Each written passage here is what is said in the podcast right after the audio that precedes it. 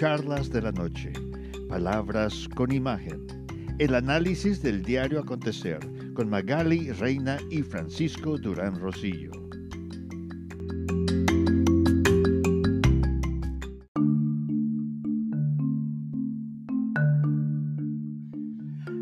En su estrategia de pelear la legalidad aparente de los 72 millones de votos de personas que pusieron su escrutinio a favor de Donald Trump, el presidente invitó a las autoridades de los estados eh, que son muy cuestionados a la Casa Blanca y el estado de Georgia inició otro reconteo manual para verificar las dudas expuestas por los abogados del presidente Trump. O sea que todo espera que en lugar de cena del Día de Acción de Gracias, los políticos estarán dando gracias si se acaba el conteo y se determina quién es el verdadero presidente electo. Mientras tanto, Joe Biden, un tanto desesperado porque no le han dado los fondos de transición, no le han dado ningún equipo de hacer todo en la estrategia para poder pasar a ocupar la Casa Blanca, empezó a nombrar a los miembros de su gabinete.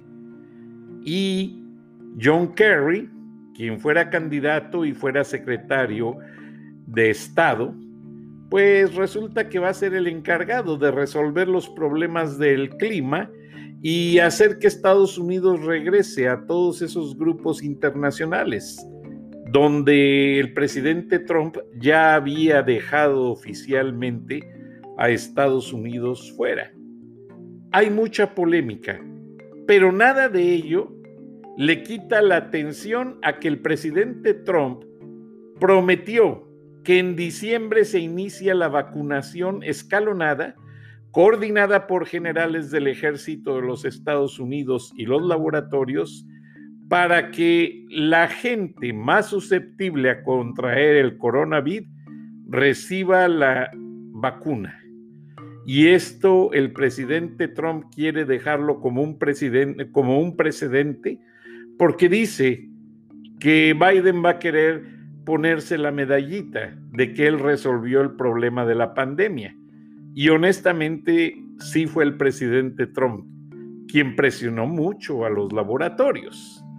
Por último, aparte de los avances en las vacunas que dicen que es algo nunca visto en la, historia, hay un laboratorio que sacó un spray de tipo de higiene bucal, en el cual se hacen buches, como lo decimos comúnmente, tres veces al día y usted se protege de contraer el virus.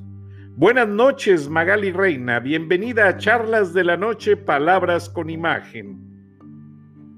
Buenas noches, Frank, y buenas noches a todo el auditorio. ¿Cómo están? Pues fíjate que con referencia a esto que acabas de decir de este enjuague que se puede hacer para sanitizar eh, adentro de la boca, yo recuerdo que Vic tiene una, un spray también que se llama First Response, la primera respuesta y cuando sientes los primeros este, síntomas de, gripa, eh, te lo pones y supuestamente te, te, ayuda a bloquear que el, que el virus entre más a tu cuerpo. ¿Y sabes, sabes, sabes a qué recuerda mucho ese, ese spray al clavo, Frank? Ya ves que hay muchas cosas naturales que nos pueden ayudar para estas situaciones. Efectivamente. En una ocasión, Magali, yo estaba con muchísima tos y estaba dentro de la iglesia y un amigo me dice, Francisco, cómprate eh, aceite de orégano. Y voy a ir a buscarlo porque las gotas de aceite de orégano te paran la tos en dos minutos. O si lo tomas como té, también te va a ayudar para dormir, despectora el pecho y puedes respirar mejor, Magali. Pero. Sí, qué bien, Frank. Pues los remedios ayudan mucho a la audiencia, pero a muchos les ayuda más saber cómo amaneció México. ¿Cómo amaneció México? Mira, si quieres primero te comento que hay una crítica a nuestro presidente López Obrador, que esto ya no es ya no es tanto noticia, pero sí es de comentar que sabes que existe este grupo de los G20, que son las 20 naciones eh, con una mejor economía o con una economía que, que puede interrelacionarse con las otras con las otras este, naciones que están incluidas en este grupo. Y eh, hacen sus juntas para, para ver cómo se pueden asociar todos los intercambios de, de negocios, inclusive ha habido ocasiones en las que viajan los empresarios con el presidente o con el representante de la dicha nación para hacer estos convenios este, pues que ayuden a, todo el mundo, ¿no? Porque si ya son 20 naciones y son las economías más pujantes, pues este, redunda en todo el mundo, ¿no? Pues bueno, México pertenece a este grupo y se hizo una junta virtual presidida por Arabia Saudita.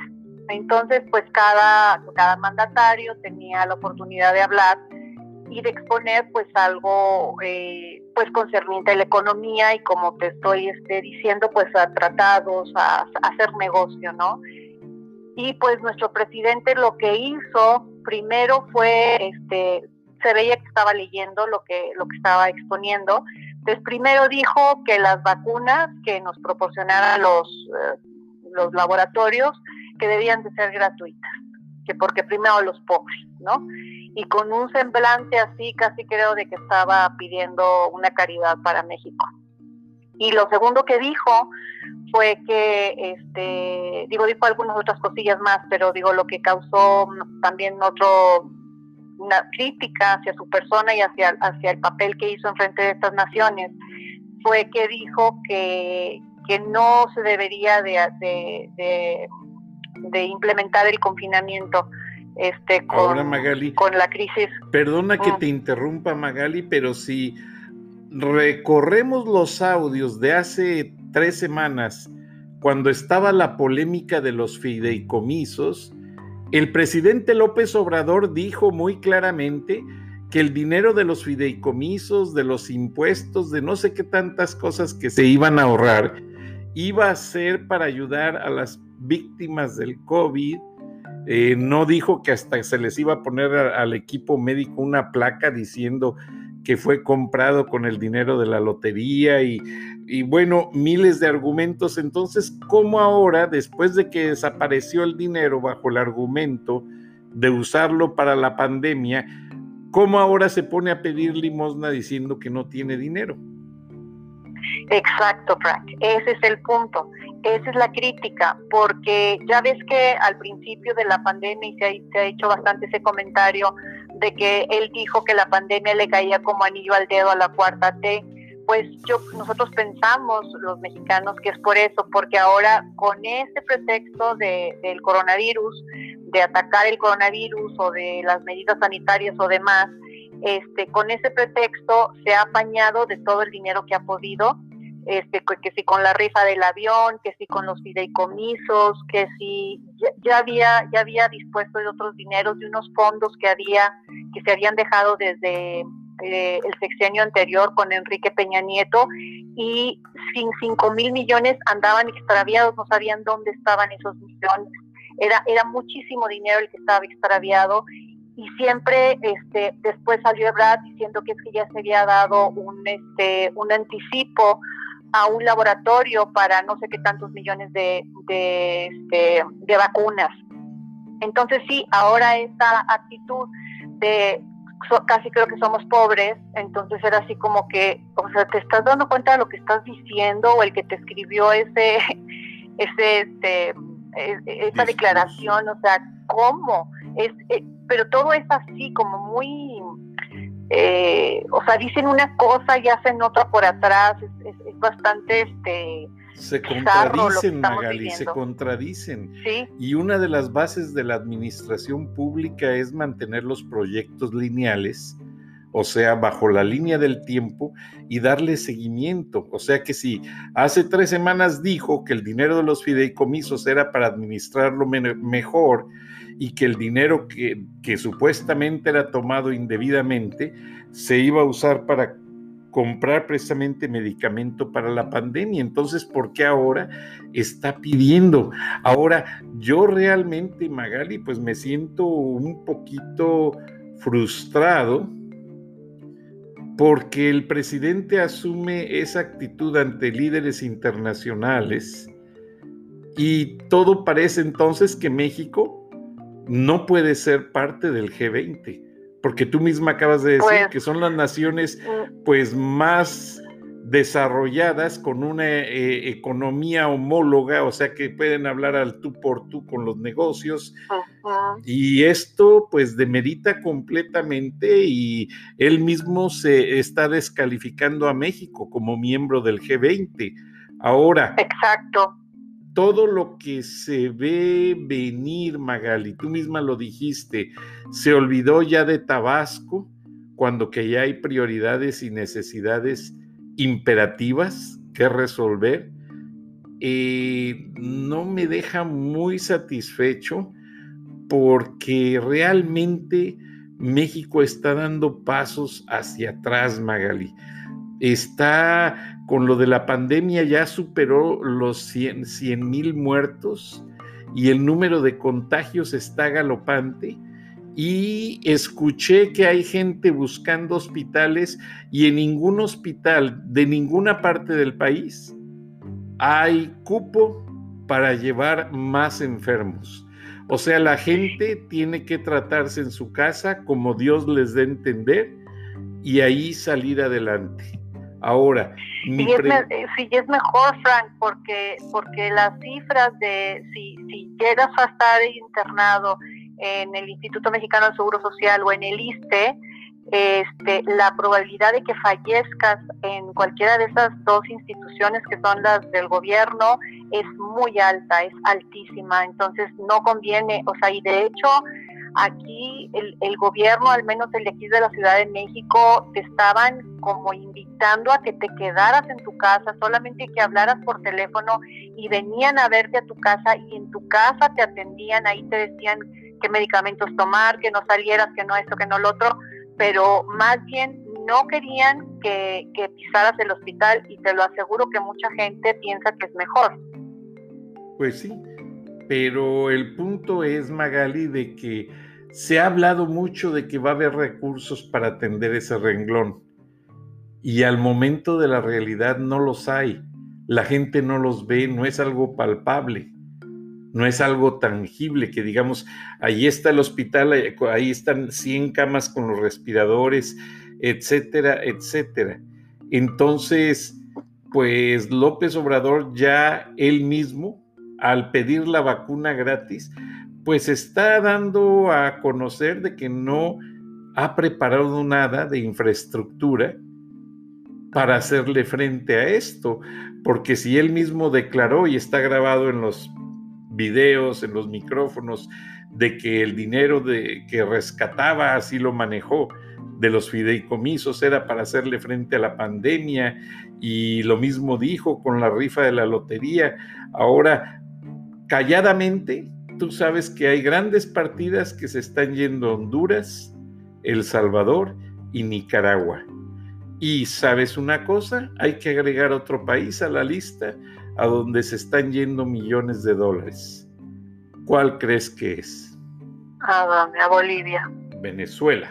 Ok, ah, Venezuela. Venezuela y pues van a pagar a Cuba. Yo no estuve en México, pero supuestamente Cuba mandó una legión de médicos, supuestamente, que fueron a ayudar con la pandemia y ahora el gobierno mexicano tiene que pagar por ese servicio, creo que 200 o 300 millones de dólares ya les pagaron, Frank, una cosa exagerada. Y hubo testimonios de personas que trabajaban en hospitales donde decían que no es que no habían hecho absolutamente nada.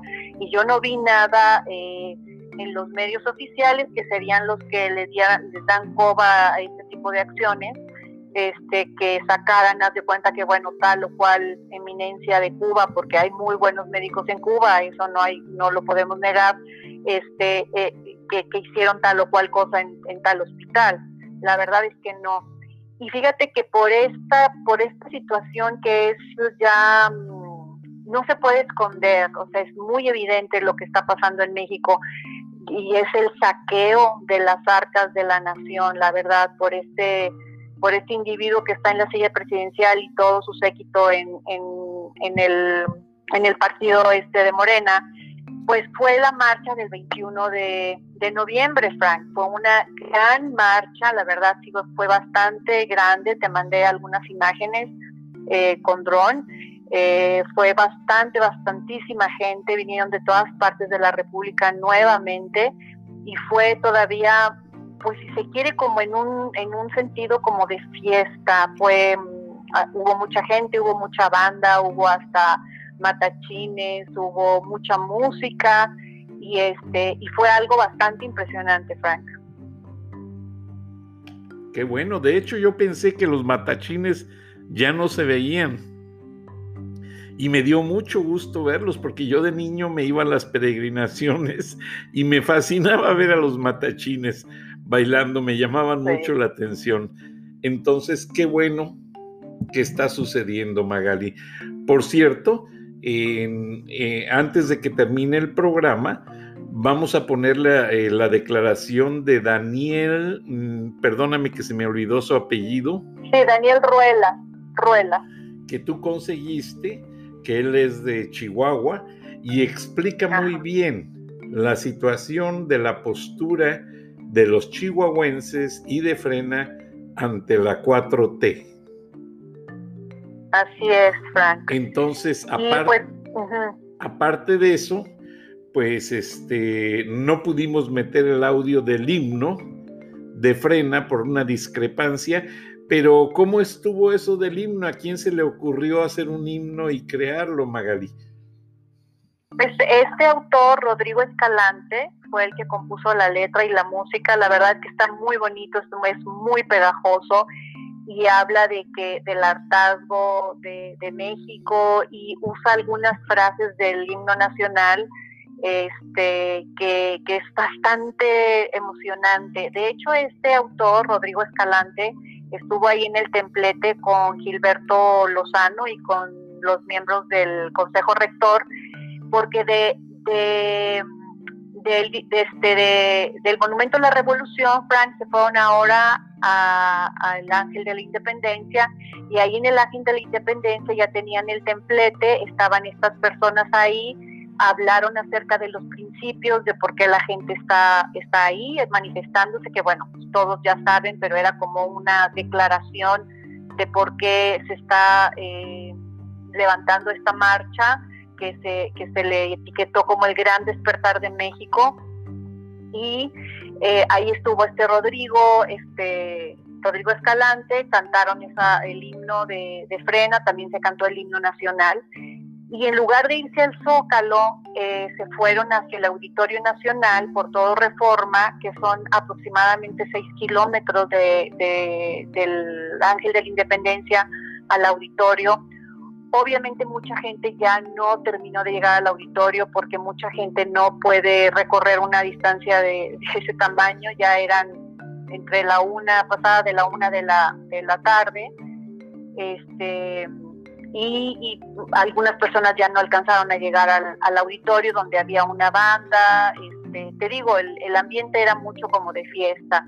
Pero lo más importante, Frank, es que se dieron los dos pasos que van a seguir este grupo de gente que está muy inconforme con, el gobierno actual y es este no pagar impuestos de alguna manera creo que lo explica Daniel y la otra es este que se va a meter algún escrito en el Banco Mundial en donde la ciudadanía no vamos a reconocer ninguna, ninguna deuda que contraiga López Obrador a nombre del pueblo de México. Eso es lo que sigue, Frank. Pero no creo que pida dinero, pues ya desapareció los fideicomisos y eran miles de millones de pesos, o sea, La verdad. No lo conoces. no lo conoces, no tiene llenadera, Frank. Ha quitado, te digo que se desaparecieron, se desaparecieron unos fondos que se tenían ahí que el secretario de Hacienda no le quedó más que declarar que se habían acabado ah, los, guardaditos. Los guardaditos. Acuérdate que dijo eso, pero ¿en qué se los acabó si no se ha hecho nada? No se ha hecho una sola obra. No se ha hecho nada, Frank. ¿En qué se los acabó? Y, y, sigue toda la cuestión de salud sin atenderse. Apenas creo que empezaron a hacer unas pruebas ahí, este patito, aquí en la Ciudad de México iban a hacer creo que dos mil pruebas por día o una cosa así, que no es nada a comparación de lo que realmente se necesita. Ya ves que Nuevo León, lo que tuvo que hacer, por ejemplo, el, el gobernador de Nuevo León fue él, él, o sea, como este, como gobierno estatal, ellos hacerse cargo de las pruebas porque desde el punto de vista de salud, nada. Entonces, sí, o sea, tú y yo podemos pensar eso, de que cómo, pero es que este señor no tiene llenadera. Es más, ya hay una deuda que él pidió. Él pidió ya unos préstamos, este, no me acuerdo ahorita el rubro, pero ya hizo unas peticiones. Entonces, eh, yo creo que Gilberto se está como protegiendo y, y diciendo, bueno, ya no vas a tener más dinero, porque eso es lo que ellos quieren, todo el dinero que puedan para, porque acuérdate que le están apostando a las siguientes elecciones del siguiente del siguiente año. Sí, lo cual es peligrosísimo porque aparte, pues ellos están gobernando para varios países, ayudando a varios países de Centroamérica y Venezuela. Entonces es delicado el tema, Magali. ¿Y qué ha pasado con el general Cienfuegos? ¿Sigue quemándose en los memes? Eh, fíjate que ahorita está un poquito calladito la cosa, aunque Proceso sacó una portada bastante impactante porque este sí dice algo así como que están como que le torcieron el, el brazo a Estados Unidos, pero pues se dice que, que aunque se piensa que es un que fue una, una buena jugada de, López Obrador y yo no sé hasta qué grado pues, Trump se lo cedió eh, el que se regresara sin fuegos para acá este en verdad es una papa caliente porque ahí se va a ver mucho eh, de, pues, del sistema judicial qué es lo que se haga con este señor y pues estamos todavía a la expectativa, Frank, pero pues acordémonos que con los ya no pasó nada, no sabemos siquiera si está aquí en el país o dónde está, entonces la verdad es que no hay, hay, como cierto descontento, descontento Frank, de, que, de que pueda haber una justicia aquí, ¿eh? Y principalmente con una autoridad militar de tan alto nivel, Magali, pues ahí hay muchas cosas de por medio. Yo no creo. Ahora, en el gobierno de Peña Nieto, pues tú sabes, los carteles se fortalecieron. Y este hombre era el secretario de la defensa, entonces, pues... pues... y pues no esperamos algo diferente en, este, en, esta administración, Frank, porque desde desde el momento en que él López Obrador va y saluda de mano a la mamá del Chapo, nada más le faltó plantarle un beso, en otras fotografías sale abrazándola, este, dejó libre al Chapito, hasta el nieto de esta señora, y pues habrá Dios qué más cosas, este, pues, ¿qué podemos esperar? Digo, ya la gente, y en la manifestación de frena había varias mantas al respecto, decía, fuera este narcogobierno, así estaba calificado y, hay varios periodistas y comentadores de noticias y demás que así lo, así lo califican a este gobierno. Entonces, por eso es que no tenemos una justicia que, pues, que haga justicia, porque pues todo es como salirse por la tangente y de alguna manera siempre se salen con la suya. Lo cual es lastimosamente triste, Magali. Ahora, y en diciembre estamos a días, porque ya noviembre ya se, se está acabando Magali. Y se decía que el primero de diciembre, o que si López Obrador renunciaba antes del primero de diciembre, podía haber eh, otro llamado a elecciones y se quedaba provisionalmente de presidente Marcelo Ebrard o alguien más, o eh, ¿qué pasaría, Magali? ¿Qué crees que suceda? Porque eso llegó a mencionarse mucho y de repente, mientras más se acerca diciembre, nadie quiere tocar ese tema. Sí, es, difícil, Frank, precisamente por eso, porque vemos que se va acercando el tiempo y que pues este señor, la verdad es que de quererse ir, pues no se quiere ir de que se ve muy acabado, muy desgastado físicamente, cognitivamente, o sea, las ideas las arrastra. Te digo que en una ocasión le preguntó, le hizo una, una pregunta a una reportera y contestó dos fechas diferentes y luego después dijo, ¿cuál era la otra pregunta? Así como que se le va el hilo de, de lo que va a decir eh, esta, esta actuación ante el grupo de los G20 tampoco estuvo nada lúcida. Este, no te terminé de decir, pero después de que dijo que no, que no se debería de hacer el confinamiento, empezó a decirle, imagínate, imagínate lo que hizo, o sea, decirle a las personas estas, a los 20 eh, dirigentes de los principales países del mundo, que, en lugar del confinamiento mejor lo que tenían que hacer era no consumir azúcar, no consumir sal y no consumir grasa y hacer algo de ejercicio porque pues en las casas este no hacer ejercicio, eso fue lo que dijo. Lo que su doctor le pide a él. Eh, eh, sí, y es que realmente eh, es, o sea, él si se le hiciera un análisis, si se le hiciera un este un examen, este, neurológico psiquiátrico, o sea, un examen, eh, él no, no saldría capaz. Yo lo, yo lo veo como que lo están ahí deteniendo con pinzas este, a la fuerza y bueno, eh, el, el, el, temor de, de, algunos sectores, porque circuló lo que te dije, era que, que, quieren eh, cambiar la constitución. Yo no creo que sea algo tan fácil, pero a como se las han gastado, y este como tiene carta libre este, en el Senado y, en, con los diputados, eso es lo que él quiere hacer el primero de diciembre.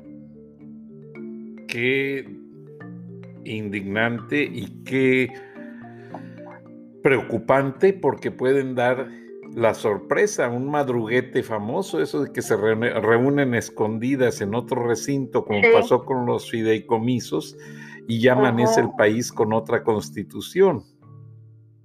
Entonces, Magali, en los últimos tres minutos, antes de irnos a escuchar a este muchacho de frena para cerrar el programa. Daniel Ruela.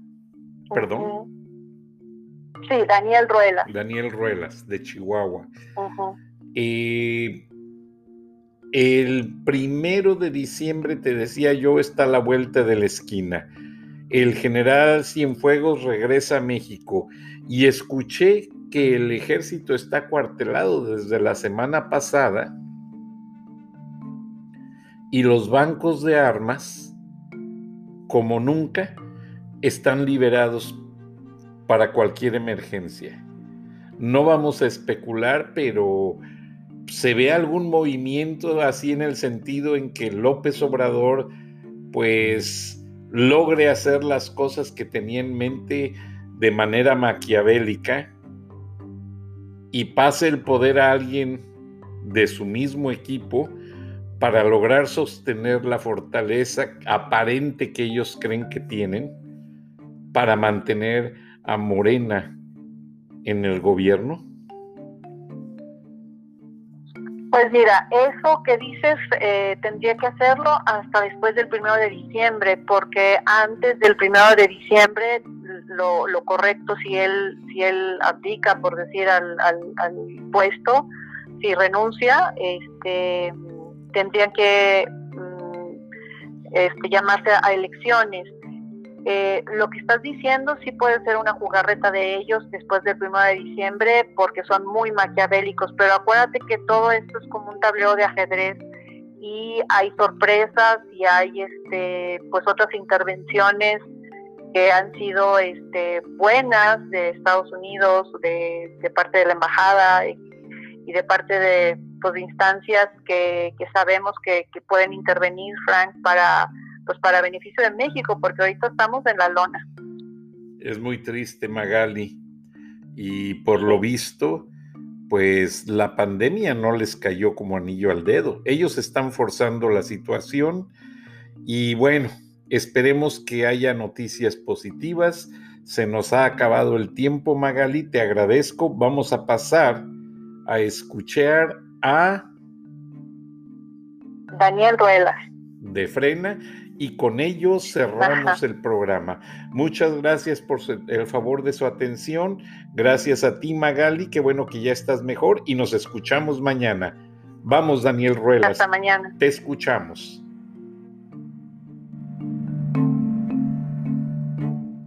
Buenas tardes, mi nombre es Daniel Ruelas, soy de la ciudad de Chihuahua, un miembro más del Frente Nacional y el día de hoy le mando todos mis saludos a los compañeros y la audiencia de charlas de la noche. Quiero compartir mi experiencia en esta última manifestación del Frente Nacional del 21 de noviembre. Eh, fue una experiencia realmente muy buena porque más o menos vimos un medio millón de mexicanos aproximadamente, se hablan de cifras eh, de arriba de los 400 mil.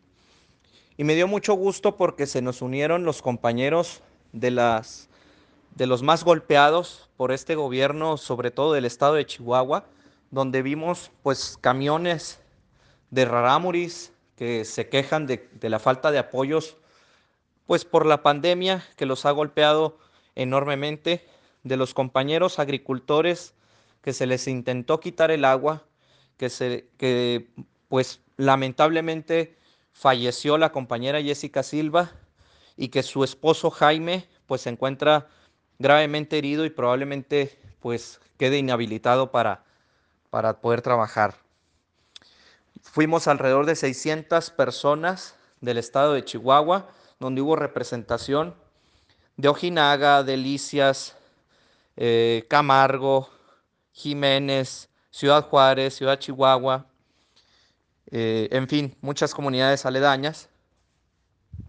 Y nos sentimos muy emocionados porque cada vez somos más. Este medio millón de mexicanos representa no solo a los que estuvieron ahí, sino en el caso particular de cada uno, a nuestras familias, que están totalmente de acuerdo y que por alguna razón no pudieron estar ahí. Entonces, si multiplicamos esto, pues nos va a dar muchísimos mexicanos más. ¿Qué esperamos? Que el señor López renuncie. Sabemos que con esta marcha no va a renunciar, pero fue el inicio de las de nuevas etapas, como lo es el programar un paro nacional, un paro económico nacional, donde invitamos a los empresarios, a las cámaras empresariales a unirse para no tener que sufrir este gobierno otros cuatro años más, donde la agenda del Foro de Sao Paulo sigue avanzando un boicot de impuestos donde no, no invitamos a la gente a la ilegalidad, simplemente si no produces no pagas, y donde invitamos a las personas a que compren en pequeños comercios, donde sabemos que el comercio, como le llama el gobierno, informal, no le va a llegar IVA, no le va a llegar ISR, así como limitar las compras a solo lo necesario para dejar de producirle impuestos al Señor y que un gobierno sin impuestos no puede sobrevivir. Así como también nuestros compañeros, cada uno de nuestros estados, estaremos en una desobediencia civil permanente al poder del señor López, donde en el caso particular de Chihuahua continuamos con la clausura de Conagua, de esta institución federal que ha dañado tanto a, Chihuahua, donde dieron unas mediciones imprecisas que hicieron con una cuerda y una piedra sin utilizar eh, ningún instrumento profesional y donde esto costó incluso vidas y dejar huérfanos a unos niños. Continuaremos con desplegados en periódicos, en espectaculares, donde desacreditaremos totalmente la actuación de todos los actores políticos del partido Morena, donde destacan, por ejemplo, el señor Loera, que, es, que ha estado utilizando recursos del erario público para su campaña personal y donde lo hemos retado un debate y no se ha presentado ni ha dicho nada. Esta ilegalidad la vamos a, a pues levantar la voz acerca de ella y vamos a, levantar la voz acerca de aquellos diputados que decidieron recortarle el presupuesto a nuestro hermoso Estado. Esto no termina aquí, es el inicio de una nueva etapa de, de frena y seguiremos sumando mexicanos para que este boicot y paro nacional sean la, el inicio de acabar con la dictadura. Así como también a nuestros compañeros que nos escuchan en Estados Unidos, los invitamos a que el envío de las remesas los hagan vía eh, criptomonedas para que no le lleguen impuestos al marrano y de esa manera evite esto que decía él que ha salvado al país, las remesas, porque de ahí se está quedando con un impuesto que no le corresponde y donde no vemos absolutamente nada más allá de programas clientelares en este gobierno. Muchas gracias a todos y espero no haberme ido muy largo en, este, en esta explicación. Les mando un fuerte abrazo y un saludo y aquí seguimos en contacto. Cualquier cosa me pueden contactar vía WhatsApp al 614 182 9093. 614 182 9093. Y ahí los compañeros de Frena Chihuahua y yo los estaremos escuchando. Hasta luego.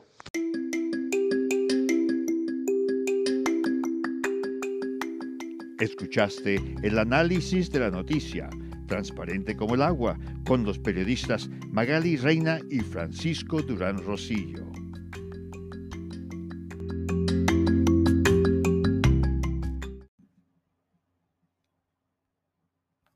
Es más importante que la salud de tu familia. Y hoy todos buscamos un sistema inmunológico fuerte y una mejor nutrición. Es por eso que los huevos Egglands Best te brindan más a ti y a tu familia. En comparación con los huevos ordinarios, Egglands Best te ofrece 6 veces más vitamina D y 10 veces más vitamina E, además de muchos otros nutrientes importantes, junto con ese sabor delicioso y fresco de la granja que a ti y a tu familia les encanta. Todos queremos lo mejor para nuestras familias. Entonces, ¿por qué no los mejores huevos? Solo Egglands Best. Mejor sabor, mejor nutrición, mejores huevos.